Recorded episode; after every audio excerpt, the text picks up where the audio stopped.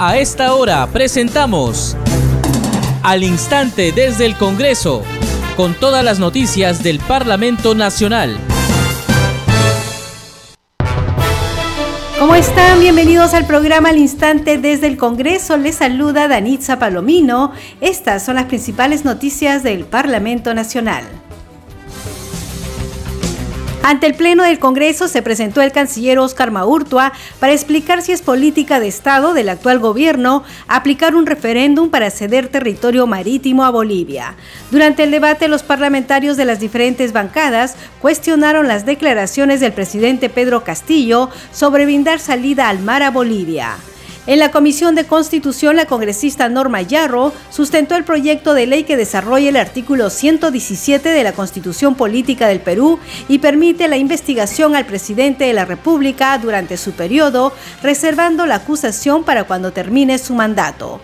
En la víspera, el Pleno del Congreso aprobó que la Comisión de Pueblos Andinos, Amazónicos, Afroperuanos, Ambiente y Ecología tenga facultades para investigar por un plazo de 90 días las acciones de los funcionarios públicos y privados que ocasionaron el derrame de petróleo de Repsol en Ventanilla y sus consecuencias en el medio ambiente. Asimismo, la representación nacional aprobó en primera votación la reforma constitucional que fortalece la lucha anticorrupción en el marco del levantamiento del secreto bancario y la reserva tributaria. Usted está escuchando al instante desde el Congreso.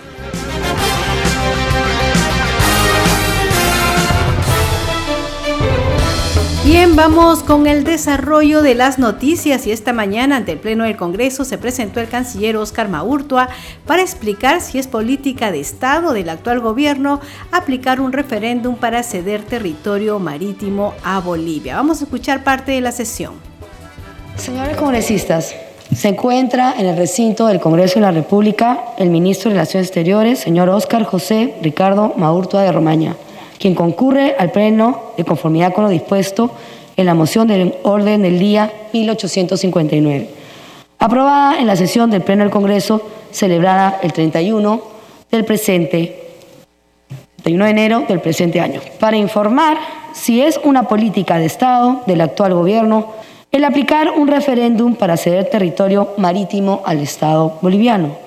Si en las intervenciones que ha tenido el presidente Pedro Castillo Terrones en el Estado boliviano, el mandatario ha expresado su voluntad sobre ceder territorio nacional y si esta postura ha contado con el aval de la Cancillería peruana que tiene a su cargo. ¿Cuál es la postura de la Cancillería sobre aplicar un referéndum para que se ceda territorio nacional a favor del gobierno boliviano? La presidencia y la mesa directiva expresan su más cordial saludo al ministro de Relaciones Exteriores, señor Oscar Maurtua.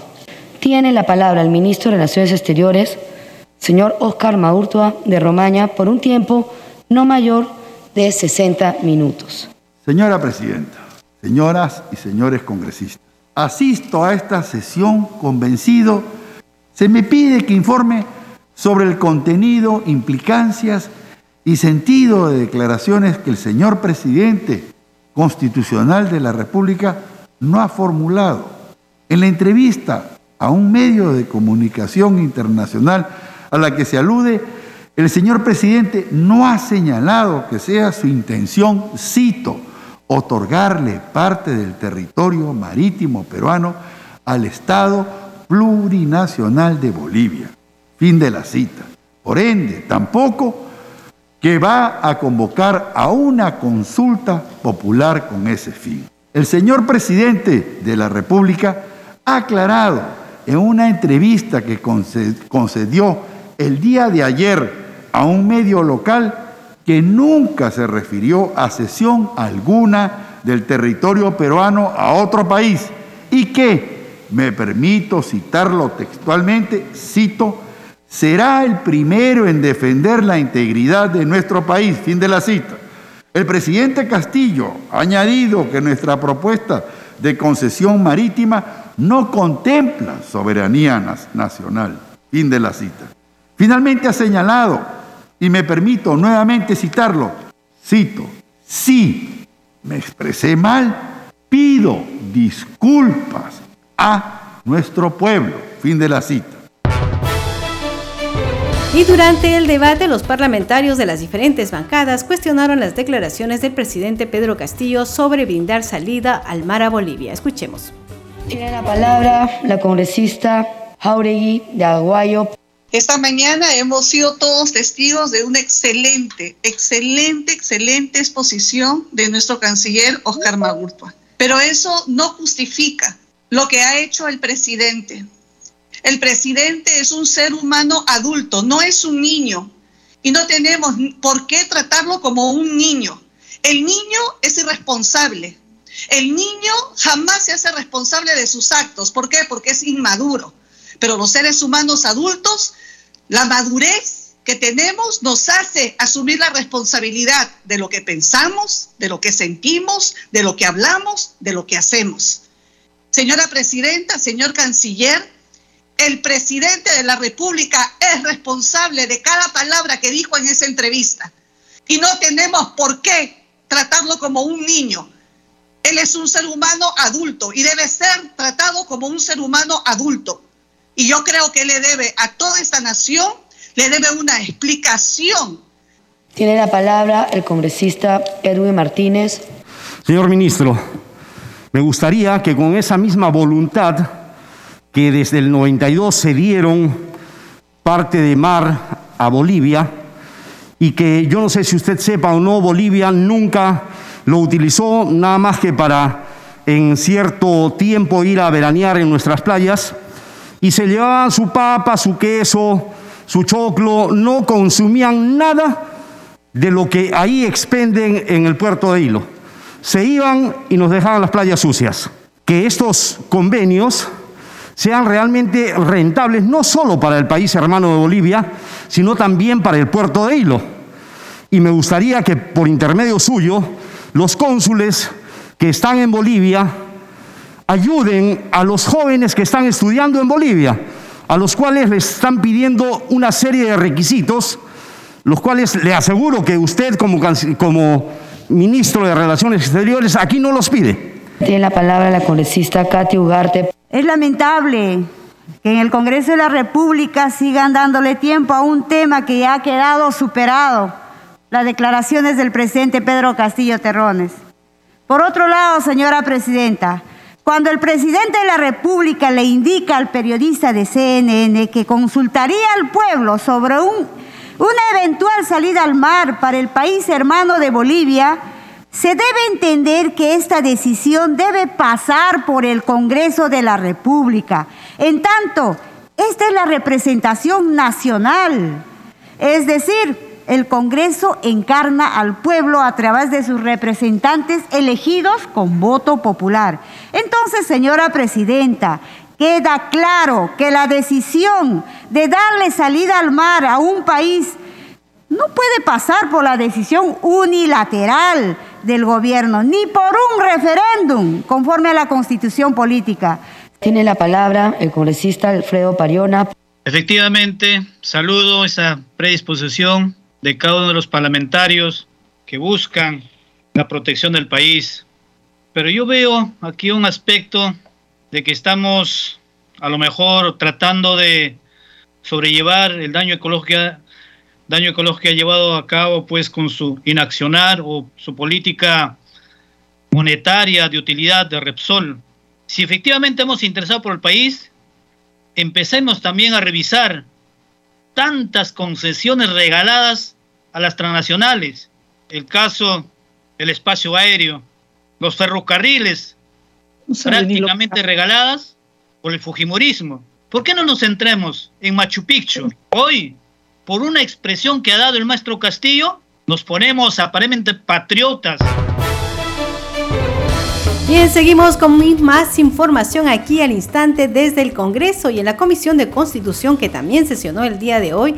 La congresista Norma Yarro sustentó el proyecto de ley que desarrolla el artículo 117 de la Constitución Política del Perú y permite la investigación del presidente de la República durante su periodo, reservando la acusación para cuando termine su mandato ¿Qué busca este proyecto? Desarrollar el artículo 117 de la Constitución con la finalidad de investigar al presidente de la República durante su periodo, reservando la acusación para cuando termine su mandato, lo cual permitiría el aseguramiento de pruebas que deben ser recabadas por la Fiscalía para evitar que con el paso del tiempo puedan eliminarse y evitar el futuro procesamiento de la máxima autoridad del país.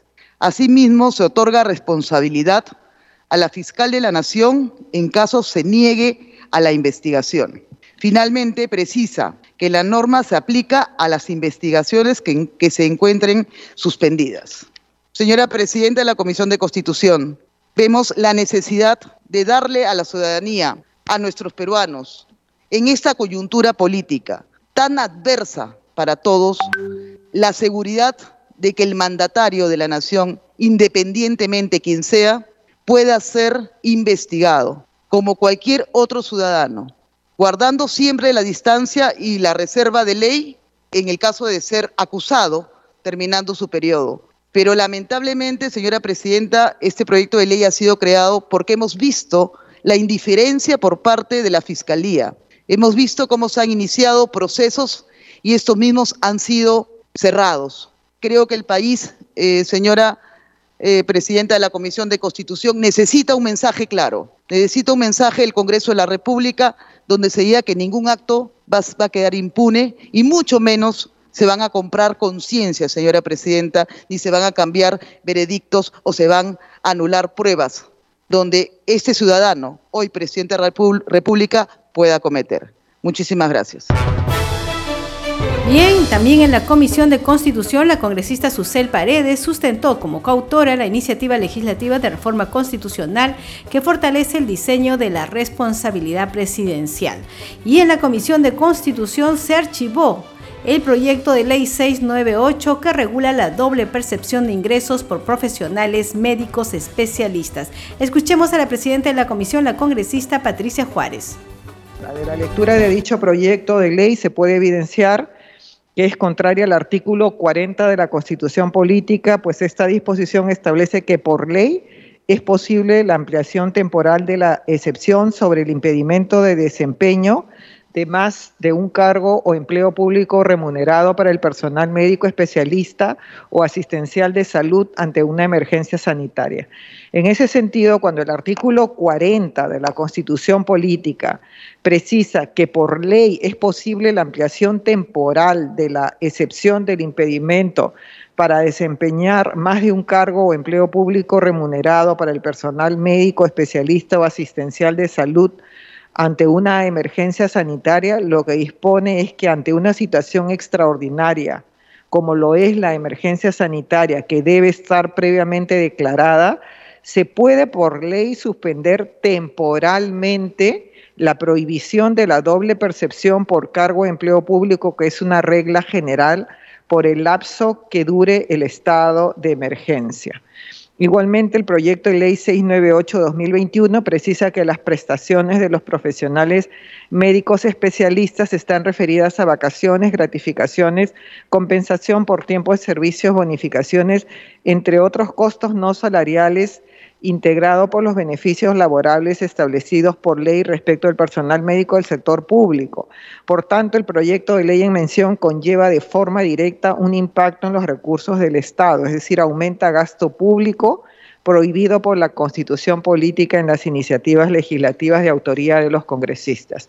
Asimismo, debemos señalar que la Ley de Equilibrio Financiero del Presupuesto del sector público para el año fiscal 2022, ley 31.366, numeral 2 del párrafo 2.2 del artículo 2, señala que todo dispositivo legal que autorice gastos no previstos en la ley de presupuesto del sector público para el año fiscal 2022 debe especificar el financiamiento bajo sanción de ineficacia de los actos que se deriven de la aplicación de los dispositivos legales. Bien, seguimos aquí al instante desde el Congreso y el grupo de trabajo encargado de fiscalizar el presupuesto de la Oficina Nacional Previsional ONP y el otorgamiento de las pensiones a sus afiliados correspondiente al periodo anual de sesiones 2021-2022 aprobó su plan de trabajo. Escuchemos parte de la votación. se ha programado la aprobación del plan de trabajo, el cual les fue remitido junto con la citación de la presente sesión y que contempla los objetivos.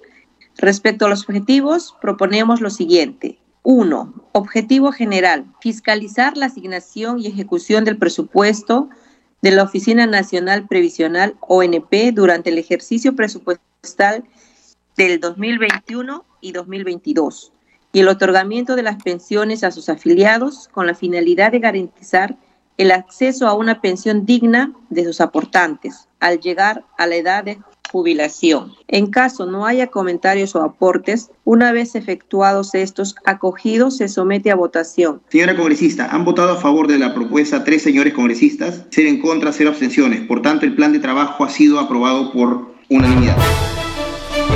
Seguimos aquí al instante desde el Congreso y el Pleno del Parlamento. Se aprobó en la víspera la propuesta legal que declara de interés nacional y necesidad pública el mejoramiento y ampliación de los servicios oncológicos del Instituto Regional de Enfermedades Neoplásicas Luis Pinillos Ganosa en Trujillo para reducir la brecha de la infraestructura del sector salud. Sobre este tema, nuestra compañera Perla Villanueva conversó con el congresista Hitler Saavedra, presidente de la Comisión de Salud. Escuchemos. Estamos en contacto con el presidente de la Comisión de Salud del Congreso, el legislador Hitler Saavedra. Congresista, gracias por responder a nuestro llamado. Eh, buenos días, estamos para eh, comentar lo que pasa en el país en el tema de salud. Congresista, precisamente, eh, bueno, en la sesión plenaria de ayer se aprobó un tema muy importante, sobre todo para descentralizar atención de pacientes oncológicos. Se aprobó el proyecto de ley de mejoramiento del INEN en la libertad. Eh, así es, bueno, nosotros estamos muy preocupados por el tema de la salud, no solamente el tema de COVID, tenemos el tema del cáncer. El tema del cáncer es un problema que afecta a muchas familias y el, además estaba centralizado en Lima. Lo que queremos es descentralizar la atención en Lima y ocupar varios departamentos de la zona del norte del país. Igualmente pensamos hacerlo en el sur y también en el oriente de nuestro país. De esa manera, ayudar a las familias que son afectadas económicamente, anímicamente y tener esperanza en la patria. Eh, para que nuestros oyentes puedan saber en qué consiste esta iniciativa, porque sabemos que con anterioridad había muchos pacientes de las regiones del país que tenían que venir al INEN, a la sede central aquí en Lima, a hacer sus tratamientos y pues la demanda es alta. Así es.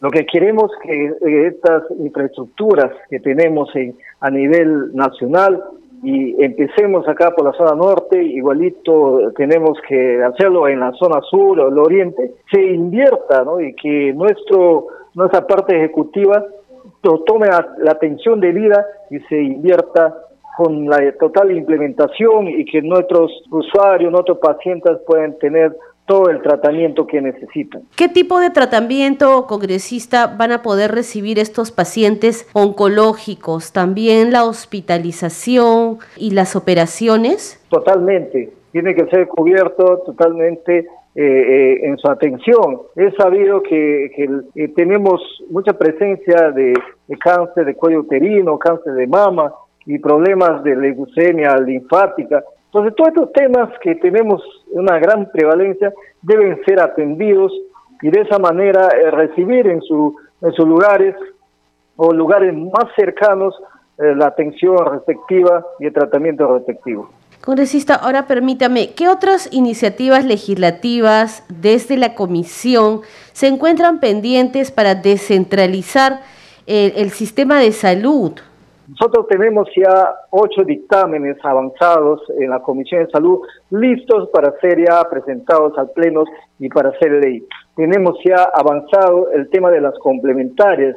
La, la complementaria consiste en que los profesionales de la salud pueden trabajar en la tarde eh, y hacer también la atención en vista que no tenemos más profesionales que han fallecido 26 médicos en en Loreto, por ejemplo, y 552 médicos a nivel nacional. Por tanto, los profesionales de salud pueden trabajar en sus horas libres y esto es importante. También se está viendo el tema de la doble percepción.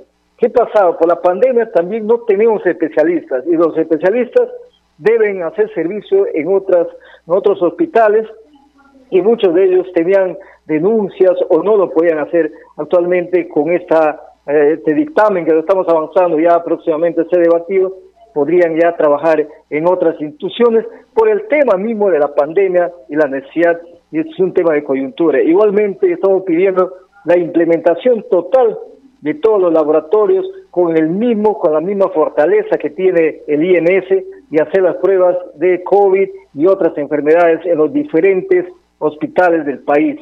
También estamos viendo el tema del residentado médico. Hemos detectado que necesitamos más de 14 mil especialistas.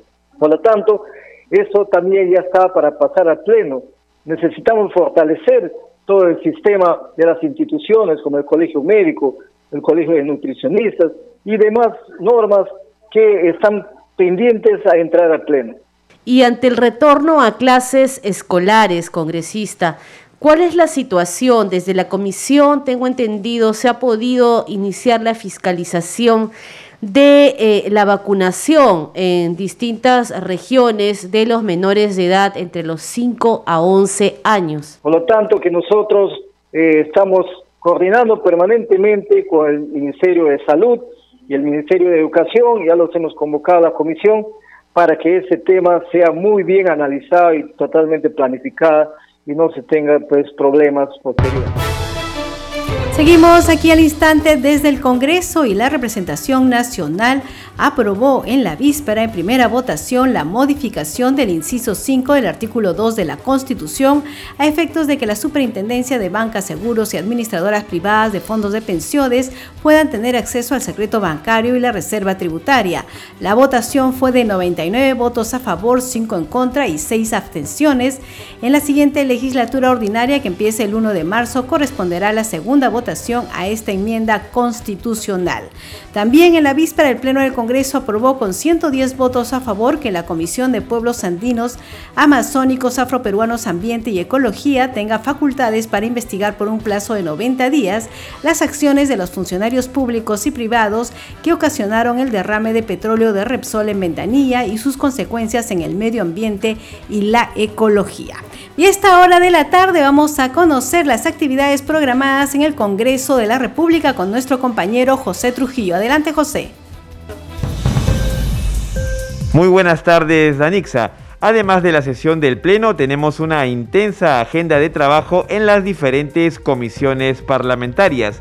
Es así que a partir de las 2 de la tarde se realizará el Foro Internacional Impacto de la Pandemia COVID-19 en la salud materna Retos en el 2022, organizada por el congresista Guido Bellido Ugarte. A esa misma hora sesionará de manera extraordinaria la Comisión de Educación que desacumulará el proyecto de ley 653-2021 que propone la ley que reconoce todos los años de servicios trabajados por los profesionales de la educación nombrados, contratados y auxiliares de educación de instituciones educativas públicas de educación básica al momento del cese para reconocer la compensación de tiempo de servicios CTS del dictamen recaído en diversos proyectos de ley, por el que, contexto sustitutorio, se propone la ley que revaloriza la carrera docente, modificando el artículo 63 de la ley 29944 Ley de Reforma Magisterial sobre la CTS. A partir de las 3 de la tarde de Anixa sesionará de manera extraordinaria también la Comisión de Presupuesto que tendrá como invitado al ministro de Economía y Finanzas, Pedro Franque, para abordar la sustentación del proyecto de ley del Poder Ejecutivo 1212-2021, ley que aprueba créditos suplementarios para el financiamiento de mayores gastos de las entidades del gobierno nacional, los gobiernos regionales y los gobiernos locales, así como dicta otras medidas. Finalmente, a las 4 de la tarde, sesionará el grupo de trabajo encargado de fiscalizar los proyectos en agua potable y saneamiento urbano y rural. En esta cita se debatirá y aprobará el plan de trabajo de este grupo parlamentario. Es todo lo que tenemos que informarte hasta el momento, Danixa. Volvemos contigo a estudios para continuar con Al Instante desde el Congreso por Congreso Radio. Un Congreso para todos. Bien, muchísimas gracias José Trujillo. A esta hora vamos con nuestra siguiente secuencia. Congreso en redes. Tenemos información con nuestra compañera Perla Villanueva. Adelante, Perla. Gracias por el pase, Danitza. Vamos a informar sobre la publicación en su cuenta oficial de Twitter de la congresista Jessica Córdoba, quien está anunciando que con el objetivo de promover la eliminación de obstáculos en sectores encargados de prevenir, sancionar y erradicar la violencia contra las mujeres y los integrantes del grupo familiar, hoy ha presentado el proyecto de ley 1223.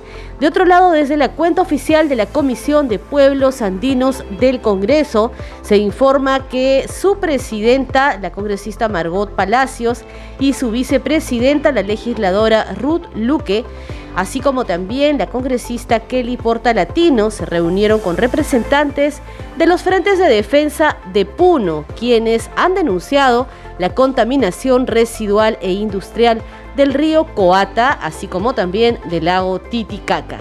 Y para terminar, Danitza, la congresista Katy Ugarte, está anunciando que con el propósito de abordar la problemática de los guías de montaña del Perú, van a realizar una mesa de trabajo este viernes 4 de febrero para viabilizar su solicitud de ser incorporados en la ley del guía de turismo. Danitza son entonces algunas de las publicaciones de los parlamentarios en sus redes sociales a esta hora de la tarde. Adelante contigo.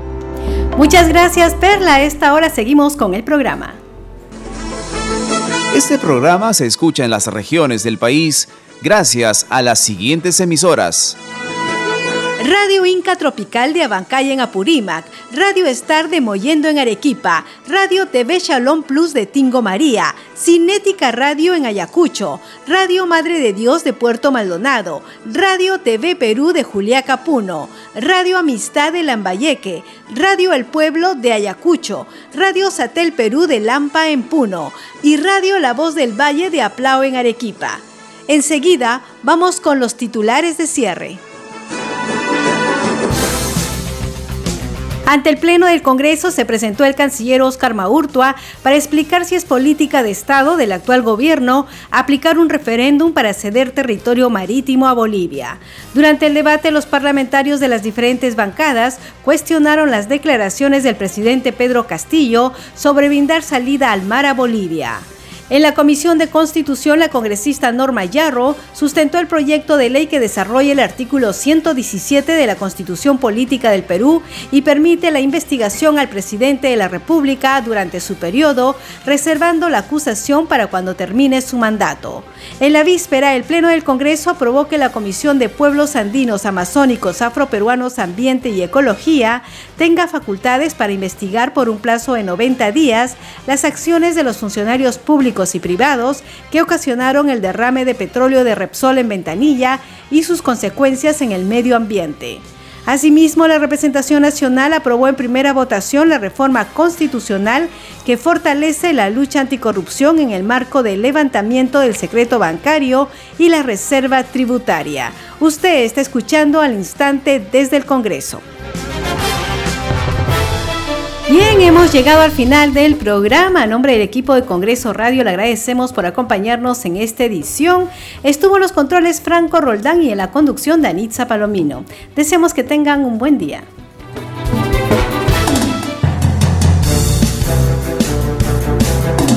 Hasta aquí, al instante desde el Congreso, con todas las noticias del Parlamento Nacional.